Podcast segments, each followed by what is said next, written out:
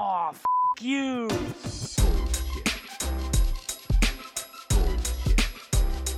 Bullshit, bullshit. Bu- bu- Bullshit. Bullshit. Bullshit. Bu- bu- Bullshit. Bu- Bullshit. Three, Bullshit. two, Ready. Bu- bu- bu- one. Bullshit. Bienvenida al podcast, este, bienvenida a UXBS. Este es uno de los episodios que tenía más tiempo con ganas de grabar por el tema y por el invitado, invitada en este caso. Este, porque resulta ser que hoy estoy con Natalia Suárez, que si son, digamos, si están ahora metidos en el tema de Instagram a full en diseño, seguramente la conocen como UX Natalia. Eh, que por cierto, es el mismo nombre de mi cuñada y me da demasiada risa conseguirme con alguien que se llame UX Natalia, eh, como que tengo como, eh, eh, como esta construcción mental de que no, esta no es mi cuñada, pero tiene el mismo nombre, es muy raro. Este, pero bueno, aquí estoy con, con UX Natalia y hoy tenemos un tema súper interesante que obviamente no podía dejar pasar porque soy súper fan de lo que vamos a hablar. Pero antes de comenzar, me gustaría que le digas a la gente quién eres y qué haces, así tienen un poquito de contexto y después arrancamos. Bueno, gracias Cristóbal por esta invitación. Eh, hola a todos, yo soy Natalia y soy UX Designer. Eh, vivo en Santo Domingo, República Dominicana. Y no hace tanto hice una maestría en diseño interactivo que hablaba, bueno, eh, que estudiaba so- sobre estos temas de tecnologías inmersivas como la realidad virtual, realidad aumentada. Y me interesa muchísimo el tema de, de hacer UX para estas tecnologías. Claro. Sí, y de hecho, no sé si alguien que está escuchando habrá estado, pero hicimos un, un Instagram Live también, donde eh, nos enseñaste a, a prototipar en Adobe XD una experiencia. eh, ese, se- esa experiencia era de realidad virtual, no. Realidad virtual. Sí, realidad virtual. perdón. Realidad virtual. Exacto. Y bueno, y con esa gran duda eh, podemos comenzar porque resulta ser que vamos a hablar de todo lo que es realidad virtual, realidad aumentada y eh, inteligencia artificial o AI, según las siglas en inglés. Entonces, eh, como ya pudieron ver, hasta yo me confundo con los términos, por más que los conozca, pero como son tantas eh, este, letras, uno, uno se enreda un poco. Y así que sería bueno comenzar por allí, ¿no? ¿Cuál es la diferencia entre, entre realidad virtual y realidad aumentada? Bueno, el- yo creo que lo primero es hablar sobre qué es la realidad virtual. Por ejemplo, el, el VR, AR, eh, Virtual Reality, Augmented Reality. Em, el VR es una tecnología que utiliza headsets de realidad virtual Claro. o entornos multiproyectados, a veces en combinación con entornos físicos, para generar imágenes, sonidos y otras sensaciones que simulan la presencia física de un usuario en un entorno virtual o imaginario.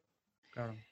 La realidad virtual es una experiencia interactiva en un entorno simulado que incorpora principalmente visualizaciones y audio, pero también en algunos casos retroalimentación sensorial como el tacto.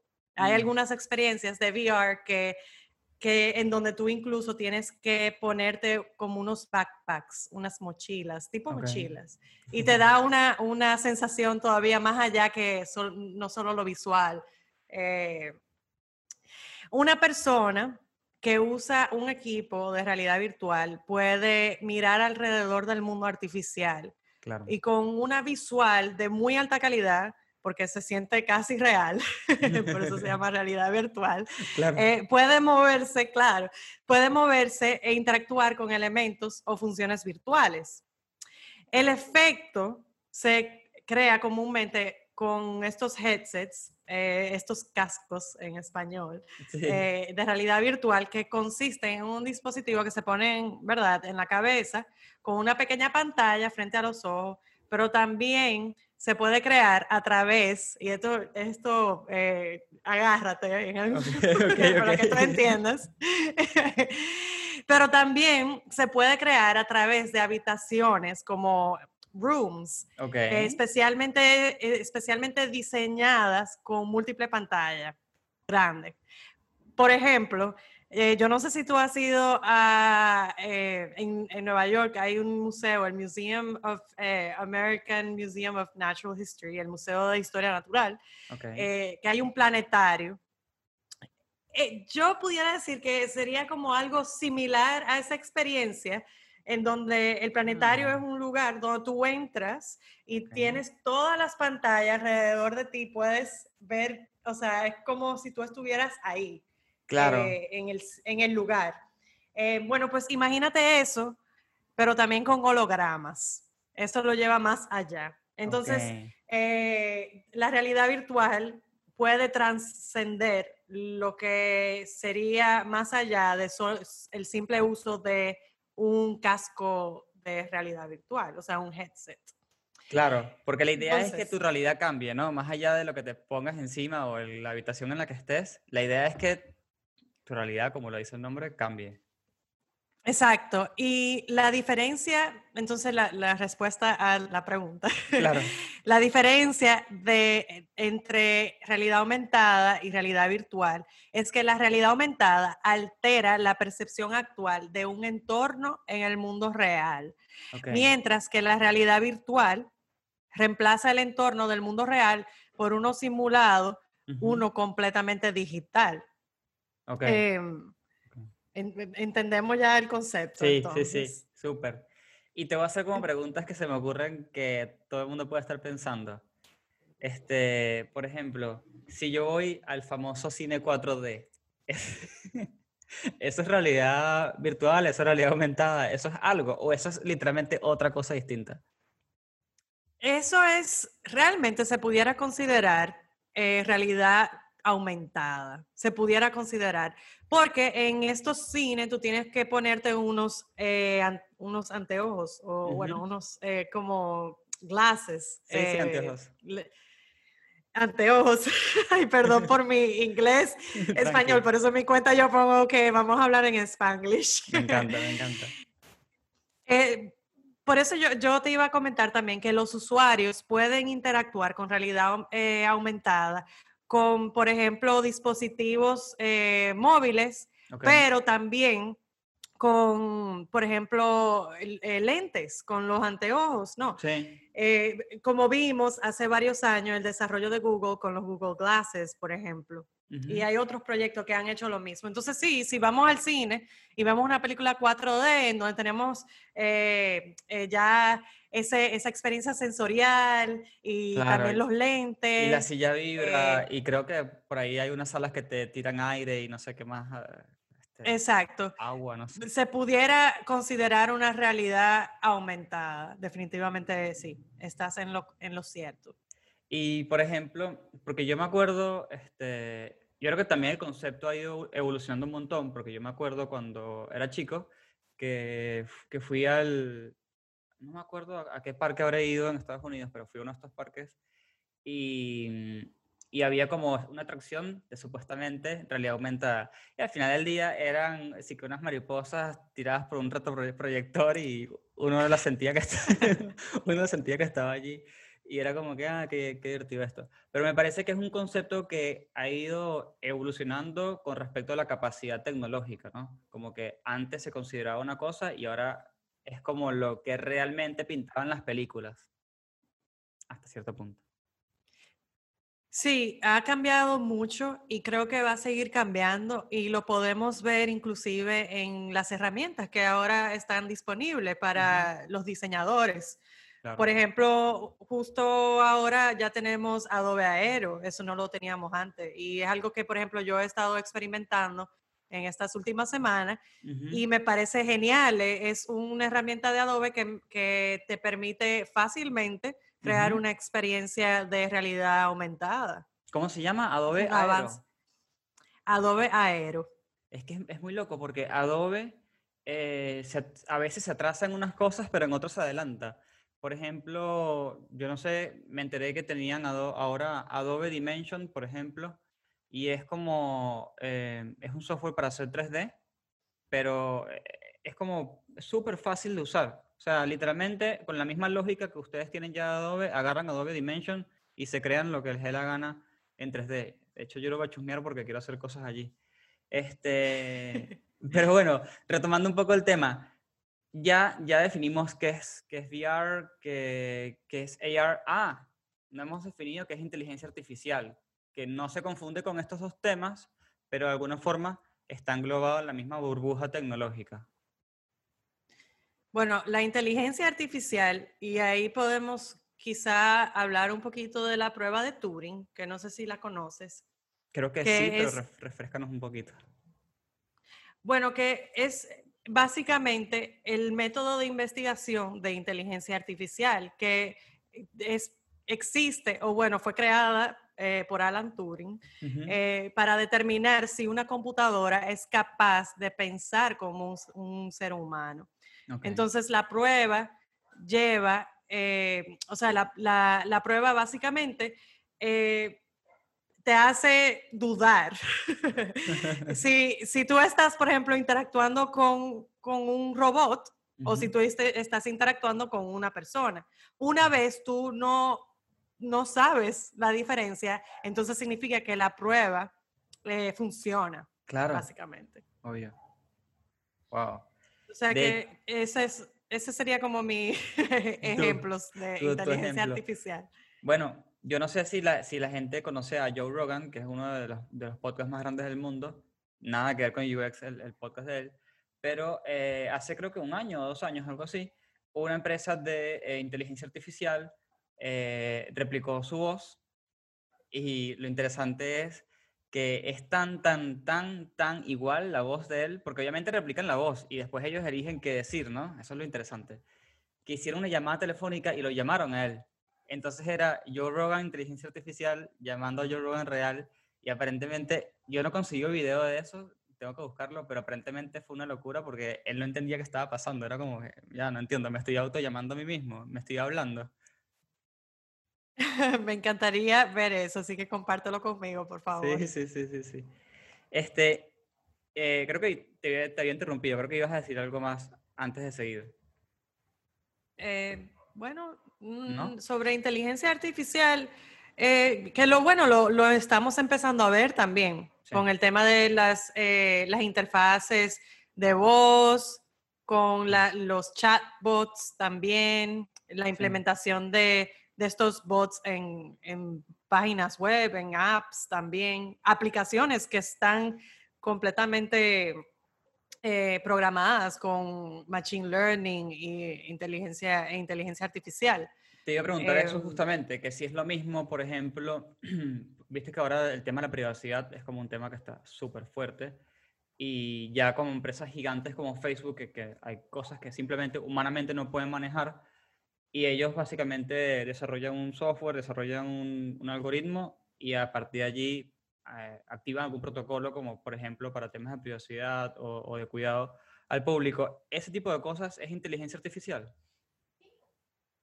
Sí, realmente sí. Y lo, interesante es que, eh, la- es, es que la, la inteligencia, estos algoritmos pueden crecer de una forma sin parar. Claro. Em, y, y bueno, no sé, en cuanto a, seguri- a seguridad, yo no conozco mucho sobre el tema de la seguridad en, es- en, en- en estos temas de, de inteligencia artificial, pero Sí. sí sé y conozco que es un, un tema que se necesita revisar, porque inclusive con el tema de Alexa y de hubo un tema grandísimo con eso, de que las personas tenían, tienen estos di- dispositivos, incluso yo tengo uno aquí ahora mismo al lado de mí, y puede que me esté escuchando y grabando, grabando todas mis conversaciones. Sí.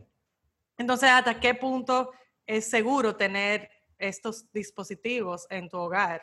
Totalmente. Eso, eso fue un tema, un tema muy controvers- controversial hace, hace ya un, un tiempo. Uh, sí, creo que el año, hace el año pasado. Un año y medio, Sí, sí. hace- Ujú. Algo así. Y Sí. pero de, de mucha preocupación. Sí, sí, de hecho sí.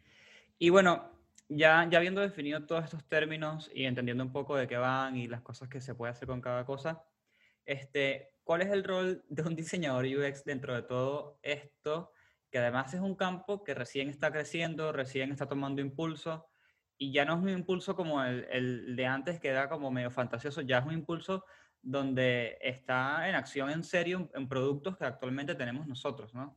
Entonces ya, ya es una Sí. realidad, ya es inevitable. Sí, es, es una, es una realidad, definitivamente. Y yo, en, en mi opinión, eh, yo entiendo que el rol de un diseñador, diseñador de UX, por ejemplo, es igual que como cualquier, que como el, el rol de, de un diseñador UX en cualquier otro proyecto que no sea de realidad aumentada o de realidad virtual. O sea, hay que, eh, a mi entender, porque yo no soy experta en el área, pero sí Claro. eh, lo estudié. No, no te puedo decir que he trabajado en un proyecto todavía real de Ujú. realidad virtual, eh, pero el, es, lo, es igual, o sea, el, es, es realizar la investigación apropiada, es educarse, es entender cómo funcionan estos dispositivos, cuáles existen en el mercado, Claro. eh, conocer la tecnología. Si no conoces la tecnología, ¿cómo vas a entrar en ese mundo? ¿Cómo vas a realmente crear una experiencia? Entonces, eh, eso, eso no, no quita el hecho de que sigue siendo un medio. Independientemente de esto, hay que de igual forma, eh, ¿cómo, de- cómo se dice? Deliver. Tenemos que Eh, entregar. entregar, Ajá. mi Spanglish, em, entregar lo mismo, entregables que nosotros hacemos para otro proyecto, o sea, o bocetos, storyboards, wireframes, prototipos. Bien, interrumpo este episodio un segundito nada más para contarles algo. Como algunos de ustedes ya saben, estoy ahora trabajando como product designer. Y casualmente, Creana me contactó y me dijo, Chris, eh, acabamos de crear junto a la UTEC, que es una universidad líder en la región, un micro degree para las personas que se quieren certificar como product managers. Este, y nada, me pareció una casualidad increíble. Aparte me metí a chusmear el pensum y quién lo da. Y me di cuenta que nada, que hay profesores de Despegar, de Facebook y de L'Oreal. Y dije, sí, sí, sí, obviamente, nada, tengo que aceptar esta oferta porque creo que la gente que me escucha eh, se puede animar un montón a inscribirse. Entonces, este curso es 100% online, eh, comienza el 4 de enero y, obviamente en el link que voy a dejar en la descripción del episodio y en Instagram van a poder eh, acceder directamente a ese descuento y eh, nada, disfrutarlo, el curso completito. Y ahora los dejo de vuelta con el episodio. No, no te preocupes. Y en el caso de las plataformas de, o las plataformas no, perdón, de los productos de solamente voz, ¿no? Este, me imagino que hay un gran, hay un gran entregable que es un guion o, o- o algún estilo de, de tono y todo esto. Este, no sé si, si tuviste algún tipo de experiencia o sabes de alguien que haya hecho algo por el estilo y te haya dicho más o menos el tipo de cosas que se entrega, porque es distinto, ¿no? Una plataforma donde no hay nada visual en absoluto, solamente el producto físico. Sí, claro. Bueno, de experiencia propia, porque para la tesis, mi proyecto final que yo hice para, para la maestría que terminé el año pasado, yo eh, desarrollé tres skills para Alexa, para el Alexa Skill Store. Incluso hay uno que lo logré publicar. Wow. Y el proceso, sí, mi tesis completa, 15 mil palabras, eh, más el proyecto también, porque no nada más escribir, er- era sobre eh, di- eh, diseño de interfaces de voz. Y el proceso es, el, es muy similar a como otro proyecto de, de diseño de aplicaciones, ujú. pero en este caso diferente porque había que escribir un guion. Yo tuve que sentarme a escribir un guion. Yo no soy muy bien, muy buena escribiendo. Yo no, realmente no soy UX writer, no soy Claro. copywriter tampoco. Tuve que realmente aprender y conocer a mi usuario, obviamente, Sí, para, para entender cómo era que el, eh, Alexa le iba a hablar. claro. Em, y, pero sí, en ese caso sí, había otro tipo de entregable, que, pero igual yo tení, tuve que hacer prototipos, yo tuve también que hacer storyboards, eh, tuve que hacer em, los wireframes, eh, eh, ahí es un poco diferente, pero sí pudiera decir que hice tipo de wireframes con letras. Eso te iba a preguntar, ¿qué No, son? Como burbujitas tratando de entender que es una conversación, no sé. En, en el caso de mi proyecto, eh, eran como tipo tarjetas dentro de Adobe XD. Ok, porque Adobe XD tiene Adobe XD tiene el- la funcionalidad de, de poder prototipar con voz. Entonces yo usé eso para mis prototipos. Y los, vamos a decir, voice flows, eh, le cambié el nombre. Me encanta. Eh, me- los voice flows eran como si fueran tarjetas, o sea, cada artboard, cada canvas tenía la conversación de cómo, cómo iba a ser esa interacción. Y la siguiente, conect- o sea, esta, la principal, por ejemplo, conectaba con la siguiente y bueno, y eso ya ramificaba entre la demás, las demás posibilidades de conversación, porque dentro de una conversación no es igual que un app que uno le da clic a un botón y te lleva a otra, a otra página. Tú puedes Claro. en cualquier momento decir cualquier cosa y eso puede eh, conectarse con diferentes situaciones. Eh, Claro. a eso le llama, sí, a eso le llama Amazon, eh, que lo comenté en otro podcast, es, le llaman diseño situacional. Y lo pueden buscar en internet. Es un concepto de Amazon que me ayudó muchísimo a mi proyecto. Qué loco, claro, porque cuando, cuando dijiste todo eso se me ocurrió que, que obviamente sí, no es como una aplicación que, bueno, podemos elegir el tono y esto, pero podemos dar opciones de sí, de no, de cancelar, de borrar, editar. Uno, uno como que limita al usuario, ¿no? O sea, te doy opciones, pero dentro del, reino de posibilidades que yo quiero. Em, pero después cuando estás diseñando para vos es complicado, ¿no? Porque el usuario eh, cuando habla te puede decir no o sí de 750 maneras y, y puede cortar el flujo cuando le da la gana y, y no solamente cortarlo, cambiarlo directamente. Entonces es como que tienes que, me imagino que tienes que pensar en muchos escenarios. Sí, eh, realmente eh, sí, existen lo que se le llama en inglés intents y utterances. utterances. No sé ni siquiera si lo estoy diciendo bien, pero es eso, es básicamente cuáles son las intenciones del usuario, qué, qué el usuario va a decir para activar una función. Pero esa, de esa forma que el usuario lo dice, puede decirse de diferentes formas. Y, por ejemplo, en el español, y yo todavía no he creado un- una interfaz de voz para español, pero quiero hacerlo. El- en español, tú sabes que, que los, los acentos es diferente dependiendo del lugar y la, ¿cómo se dice? La jerga, el slang. El slang, sí. El slang eh, también es diferente. Entonces, eso hay que tomarlo en cuenta. Pero aparte de eso, porque el español es un idioma complicado, Sí, eh, dependiendo de la- del país. em, aparte de eso, hay también diferentes formas de decir algo, porque tú puedes decir, dime la hora o qué hora es, por ejemplo. Claro, exacto, es verdad, es verdad. Sí, sí, sí. No, el español es un reto, es un reto porque este, hay acentos distintos, eh, modi- modismos. Creo que modismo estaría bueno para eh, cambiar slang por modismos. Creo que es como el equivalente en Modismo. Sí, sí, sí.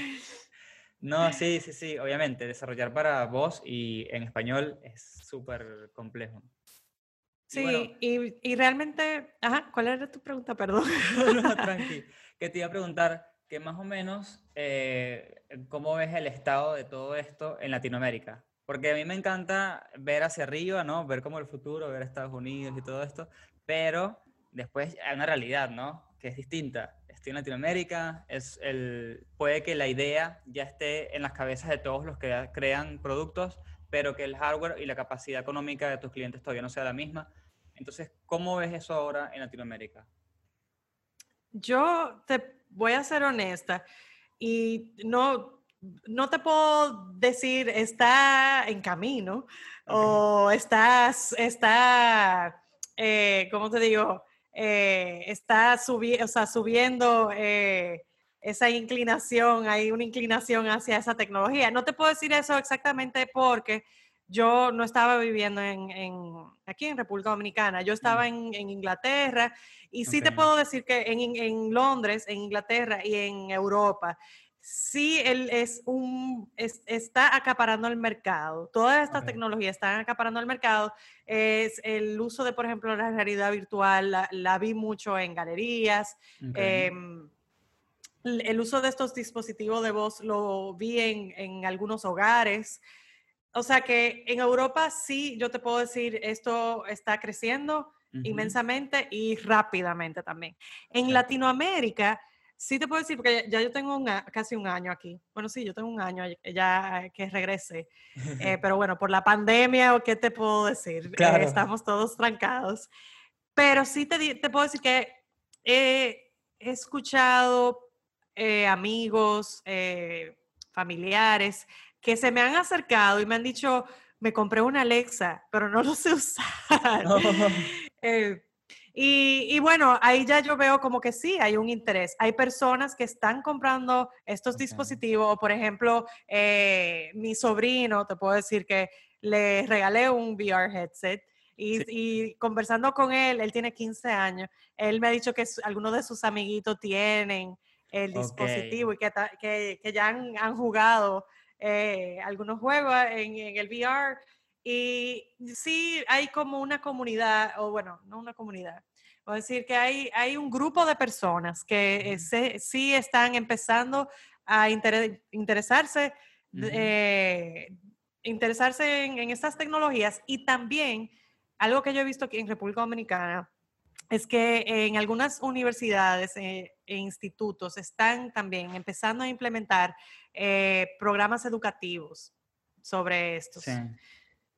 Entonces sí hay un empuje. Eh, yo, yo siento que hay mucho potencial, hay espacio para crear ex- estas experiencias. Inclusive ya hay personas con las que yo he interactuado y, estudiantes míos, porque yo doy clase, que le- les he preguntado, ¿han tenido la experiencia? Y me han dicho que sí. Em, Qué bien. así que sí, está creciendo. O Y, sea, digamos y que yo estamos en una fase de conquistar a los early adopters, que, que, que son esas personas que están dispuestos a pagar un poquito más y, y aprender y usar esa tecnología. Estamos como ahí. Sí, yo, yo entiendo que sí, porque también no, es- no es nada barato, no es Claro. económico. O sea, el, el VR headset más barato te cuesta 400 dólares. O sea que, Pero, por pero ejemplo, sí, por ejemplo, eh, perdón, yo, tengo, me da risa, es que para la gente que está escuchando, tenemos un pequeño delay en imagen, porque yo tengo mi imagen por el celu, entonces por eso pasan esas cosas. Pero yo te iba, te a comentar, tengo un amigo que él fue de viaje a España y se compró la Alexa, y no solamente la Alexa, sino que le gustó tanto la, porque fue una tienda y hicieron como la demostración y todo esto, ¿no? Sino que se compró la Alexa y eh, para que se combinara con su Smart TV que ya tenía, y además se compró los, las- los bombillos, no sé cómo se dice en, en internacional. los smart, los, smart- los light bulbs, claro, los, los smart eh, bombillos. Eh, creo que en Argentina se dice lámpara, si, si estoy casi seguro de eso. Eh, porque él, él me decía, es increíble, o sea, yo le puedo decir a Alexa, este, no sé, voy a ver películas. Entonces ya él setió, ya él configuró lo que significa ver películas y, y cambia todo.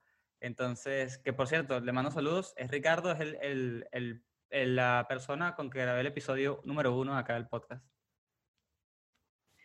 bueno, yo todavía no tengo mi casa totalmente automatizada, pero sí, porque es costoso, ¿no? Sí, Pero sí me encantaría poder, poder hacer ese tipo de cosas a- a- aquí. sí. Y lo que te iba a decir, que casi te inter- interrumpía, era que yo veo que hay un interés. De, por ejemplo, del país poder llevar esta tecnología a, a más allá, a, por ejemplo, eh, escuelas. Porque Sí. mira el, el tema de la pandemia ahora, o sea, es, realmente es un medio que ayuda muchísimo eh, a, a resolver problemas. Entonces, eh, el tema de, de llevar la tecnología a las escuelas, para mí es genial, de verdad que sí. Sí, sí. Sí, de hecho, me, me encanta cuando vienen tecnologías nuevas que impactan en, en temas tan importantes como lo son la educación, ¿no? Porque la educación Sí, creo que ya mundialmente se entendió que es la solución para infinidad de cosas más. Porque estás, estás, eh, no estás tratando de, o sea, no estás tratando la consecuencia, sino que lo estás tratando de prevenir. Y, y creo que cuando, cuando las tecnologías nuevas apuntan a eso, es donde el valor es, es lo, más, lo más grande que hay, pues. sí, realmente. Y también em, lo, lo que te iba a decir es que no es solamente para jugar. Y eso era lo como se veía antes. Ese, eh, que no quiero que no quiero que se me no quería que se me olvidara decirte eso, pero Sí, lo que es la realidad virtual, la realidad aumentada, el- las interfaces de voz también pudiera caer dentro de, de- de esa categoría. No Sí. es solamente para jugar y, y eso es lo que se, se están dando cuenta ya las corporaciones, la- o sea, ya le están dando otro uso tal más cual. allá de eso. Tal cual, tal cual. Y bueno, para que la gente entienda un poco la magnitud de, de que esta tecnología, yo creo que ya pasó de tendencia a, a- a simplemente lo, lo que está viniendo, la ola gigante que está viniendo, que mm, yo hace poco, no sé si sabes, eh, conseguí trabajo nuevo, me- ahora voy a ser product designer en una empresa que de repente yo cuando lo estoy investigando decía, no, trabajamos en, en tecnología 4.0. Y yo, 4.0, ¿qué es esto? Y cuando me pongo a investigar, no, tecno- tecnología 4.0 es básicamente la nueva revolución que se viene, que es esto exactamente que estamos hablando, VR, AR, eh, inteligencia artificial, eh, y es como toda esta tecnología aplicada a, em, a las cosas del día a día. Entonces, nada, para que tengan ese, e- ese pequeño datito allí, porque originalmente esa era una pregunta para Natalia que teníamos anotada, pero después hablamos y, y me di cuenta que no es una pregunta, es más como un statement, ¿no? Como un, este, como una frase, un dato importante para tener, pues. Bueno, eh, lo primero que te quería decir es que felicidades con tu trabajo nuevo. gracias, gracias. Te deseo muchísimos éxitos. em, y, y lo otro es que em, sobre lo, lo que le llaman la cuarta revolución industrial, que es una forma de describir el desarrollo de, de estas tecnologías, de lo que es el Internet of Things, Ujú, el Internet de las Cosas, la robótica, la realidad virtual, inteligencia artificial, es, es el presente y es lo Sí. que está cambiando el mundo, o sea, está cambiando la forma en la que nosotros vivimos eh, día a día, cómo nosotros Total. interactuamos con las personas, cómo nosotros trabajamos inclusive. O sea que yo no diría que es la próxima revolución, sino que es lo que nosotros estamos viviendo hoy en día. Literalmente, sí. Lo que pasa es Sí. que puede pasar desapercibido porque creo que también ya como usuarios, digamos, globalmente en, en términos tecnológicos, ya maduramos todos como población un montón. O sea, ya no asusta meter tres compus en tu casa. O sea, dile, dile eso a una persona de los 80. Mira, vas a tener tres compus en tu casa y una guardada por allí que seguramente ni vas a usar. Le da como un ataque de pánico. En cambio, ya ahora nosotros no, ya ya, eh, ya yo le puedo decir a mi mamá, me quedé sin memoria en la compu y me va a entender qué es memoria. O sea, digamos que hemos avanzado muchísimo. Así que, nada, me encanta, me encanta todo lo que viene y me encanta poder hablar contigo de estos temas que, que soy súper fanático, por más que jamás he aplicado nada. Me encantaría saber qué tú vas a estar haciendo en ese trabajo. Ahora yo te hago una Ah, pregunta a les- ti. No, te- les, les- les cuento, les cuento, porque nos queda siete minutos para cerrar, les cuento. Este, bueno, voy a ser Product Designer, que para mí es un salto inmenso, estoy súper feliz por eso, pero es una empresa em, que trabaja con GPS muy, muy precisos. Eh, o sea, cuando digo precisos es que tienen 10 centímetros de falla nada más. Entonces, ¿qué pasa? Tienen dos, eh, tienen dos productos, el hardware, que es el GPS en sí, y el software, que es lo que lo controla, pero también es lo que se sincroniza con todo lo que tenga eh, el cliente que haya contratado o comprado este servicio, ¿no? Entonces, por ejemplo, cosas que se pueden hacer, que es el ejemplo que me pusieron a mí eh, en la entrevista, es, por ejemplo, le puedes poner el GPS a un obrero y em, con el software indicar en una planta petroquímica qué zonas no son caminables, ¿no? Porque hay concentraciones de gas. Vamos a, poner ese ejemplo.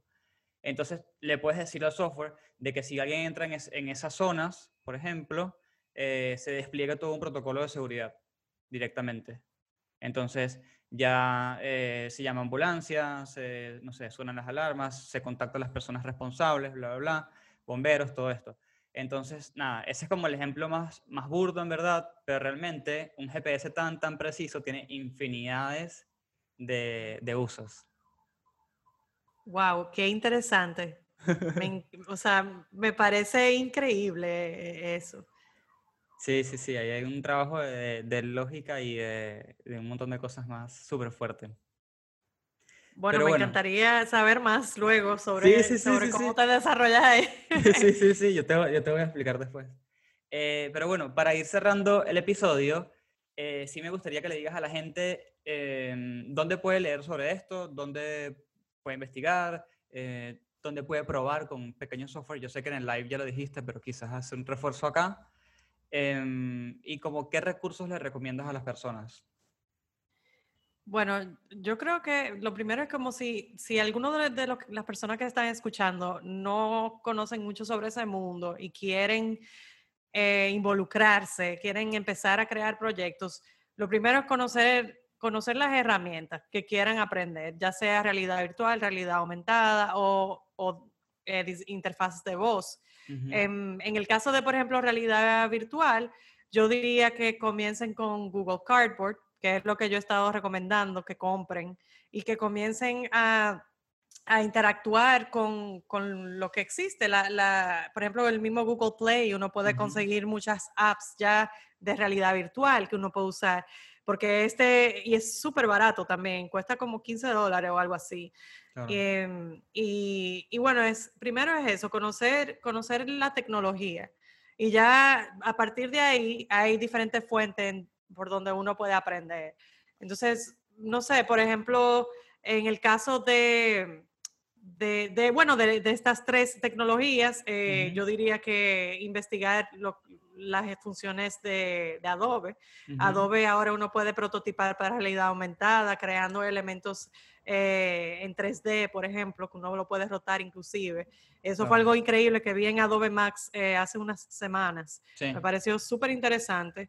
Em, el tema de, por ejemplo, prototipar voz, que es, ya tienen la, la función en Adobe XD. Y, y bueno, si pueden y tienen el dinero, comprar un headset quizá más eh, caro, yo recomendaría el, el Oculus eh, Quest 2, que es el nuevo, o el. Oculus Rift, que es el Oculus Rift S, que cuesta como 400 dólares. Ok. Si quieren ya tener una experiencia un poco más avanzada. em, para, para empezar a aprender, yo diría empezar por ahí ok. y, y- y entender bien que en qué se quieren enfocar también, porque, por ejemplo, yo no, yo, yo no modelo 3D, por ejemplo. Eso Ujú. es algo que me interesa y lo he hecho hace muchos años atrás. Aprendí Maya y eso, Ah, esos programas. Sí, Sí, sí, sí. pero es también como enfocarse, o sea, ¿cuál es el área que le interesa desarrollar? ¿Es el UX o es eh, la programación? Eh, Ujú. y, y bueno, también entender programación es importante. No es que hay que ser programador, no, no, para nada, pero hay que también entender cómo uno puede comunicarse con el desarrollador, porque es Claro. una pieza clave en el desarrollo de estas, eh, de estas tecnologías, ¿no? Totalmente. Así que ese- esa es mi recomendación. Esa es tu recomendación, buenísimo. Bueno, como siempre, eso estará eh, en un post eventualmente en Instagram y el que llegó hasta el final, bueno, ya lo tiene al instante, apenas lo escuche. Este, y bueno, a Natalia la pueden conseguir en Instagram como arroba, UX Natalia. literal, ¿no? Sin el punto. Es que no sé, hay tanta gente. UX punto. punto Natalia. Ahí está, punto ¿ves? Natalia. Ahí está, ux.natalia. Y la pueden molestar también por LinkedIn seguro. Eh, pregúntenle sobre estas cosas, háganle consultas. Eh, ella dice que no es experta, pero realmente eh, con algo tan nuevo yo la considero súper experta. Así que este, vayan y le digan, hola Natalia, que eres experta, quiero hacerte una pregunta. Este, bueno, gracias por grabar conmigo, gracias por estar, hasta, eh, por estar acá. Eh, me encantó hablar de esto. Estoy seguro que podría invitarte 5.000 veces más para seguir profundizando según avance la tecnología. Así que nada, gracias. Gracias a ti.